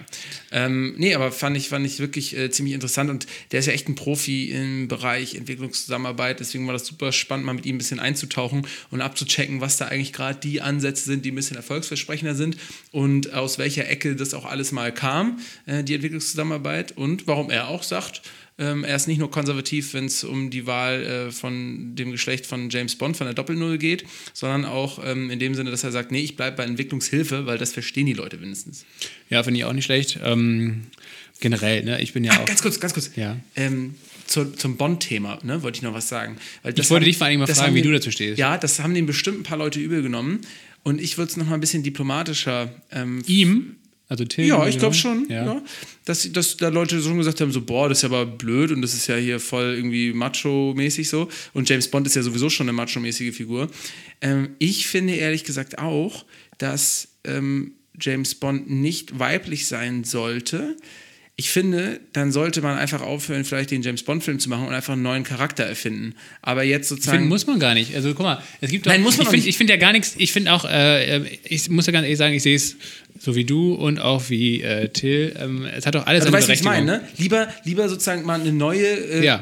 einen neuen Charakter entwickeln, der wirklich weiblich ist. Brauchst du gar nicht. Lara Croft zum Beispiel ist auch eine äh, Superheldin, äh, gibt viele Ja. Filme, viele Bücher, keine Ahnung was, Computerspiele ähm, und äh, das hat ja auch, äh, ist auch mega cool. Äh, aber ich finde, alles hat irgendwie seine Berechtigung. Also sowohl weibliche Superheldinnen als auch männliche und Aber es äh, gibt halt zu wenig weibliche. das stimmt, ja, ja, das muss man auf jeden Fall ändern. Hey, da gibt es auf jeden Fall noch Platz. irgend- Aber ich finde jetzt James Bond, also eine bestehende Geschichte, eine bestehende Story, irgendwie so ein, zwanghaft umzubilden, das, ja, das würde ich auch, also, keine Ahnung, ich würde es jetzt nicht schlimm finden, aber ich würde es mir dann einfach nicht mehr angucken, weil ich finde, äh, James Bond lebt ja auch von diesem Machohaften, von diesem äh, Bond, Bond und Bond Girl und diesen ganzen Sprüchen und so weiter. Ich meine, ich bin jetzt kein mega Bond-Fan, aber irgendwie die Story ist halt irgendwie da. Die, die Ja. Geschichte ist halt da. Und ich finde, das, was er gesagt hat, dass, es, dass man einfach mal äh, keinen weißen Bond äh, wählen sollte, das finde ich eigentlich ehrlich gesagt viel spannender für die Story äh, und für die Weitererzählung dieser Geschichte, als ähm, das jetzt komplett äh, auf, auf, auf rechts oder links zu drehen. Ja, ja, okay, sind wir uns da schon mal einig. Wo waren wir stehen geblieben bei der Entwicklungszusammenarbeit? Bei Ja, aber das war Entwicklung, natürlich, ne? aber das ist mir auch aufgefallen, äh, das war natürlich ein wichtiges und kontroverses Thema vielleicht. Ähm, ähm, auch der eine oder die andere, die das jetzt hört, ähm, hat sich vielleicht auch darüber entweder amüsiert oder aufgeregt. Ähm, und deswegen mussten wir uns natürlich jetzt auch nochmal hier Klar, ein bisschen, rechtfertigen, ja. Was heißt rechtfertigen? Nein, Aber mindestens im Outro, die, die dann wirklich durchgehört haben, die werden jetzt belohnt, dadurch, dass wir das hier ja, nochmal jetzt kann man sich, reflektiert jetzt kann man sich zum zweiten Mal aufregen drüber, Genau. dass wir auch der, Meinung Genau. von sind. jetzt kann man endgültig ausschalten und den Podcast nie wieder einschalten. Tut mir leid, äh, Ich tut uns finde, leid. ich find, was ich am spannendsten fand, au- außer dieser ganzen Erklärung vom Geschäftsmodell von Impact, ähm, woran ich auch wirklich glaube, ist, dass er nochmal für mich so aufgearbeitet hat, ähm, wie das ist, ne? dass Entwicklungshilfe auch irgendwann oder wirklich mit wirtschaftlichen Interessen vielleicht auch teilweise begonnen hatte und auch eine Abhängigkeit, die es dann teilweise zwischen Kolonien und ihren äh, äh, Unterdrückern gab.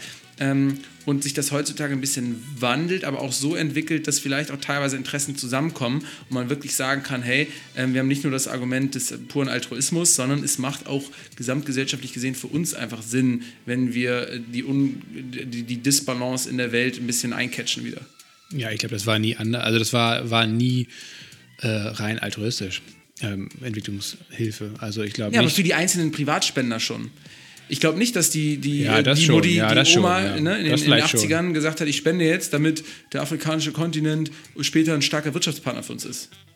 Ja, das vielleicht schon. Sonst hätte man ja aber, auch keine aber, Werbung gemacht mit Kindern ja, mit einem dicken Bauch von einem aber ja trotzdem, im Auge. also die, diesen Egoismus in Anführungsstrichen, ähm, den, der ist ja immer da. Also du, du spendest immer ja da, nicht nur, weil du anderen etwas Gutes tun möchtest, sondern weil du dich auch einfach besser fühlen möchtest. Also das, selbst wenn es unterbewusst da ist, ist es trotzdem meines Erachtens schon eine Motivation, dass die damit reinspielt. Und das ist ja auch nicht schlimm. Also wenn es dazu dient, äh, dass eben gespendet wird, dass es auch äh, was Vernünftiges mit dem Geld gemacht wird, dann finde ich es jetzt nicht se schlimm, ähm, oh, jetzt läuft hier die Zeit ab. Äh, dass man sich dann selbst nicht gut dabei fühlt. Also Ja. warum sollte man spenden und, und sich dabei scheiße fühlen? Natürlich, aber es ist, glaube ich, für viele Spenderinnen ein zusätzliches Argument Ja, klar. und was gut doch und gut. legitim ist. Finde ich auch, ja. Haben wir uns geeinigt. Können wir uns so stehen lassen, ne? Gut, du... du äh, Heute nur 5 Minuten Outro, ja. Ja, okay, fünf Minuten Outro, jetzt äh, haben wir noch drei Sekunden, dann muss ich jetzt Tschüss sagen. Tschüss.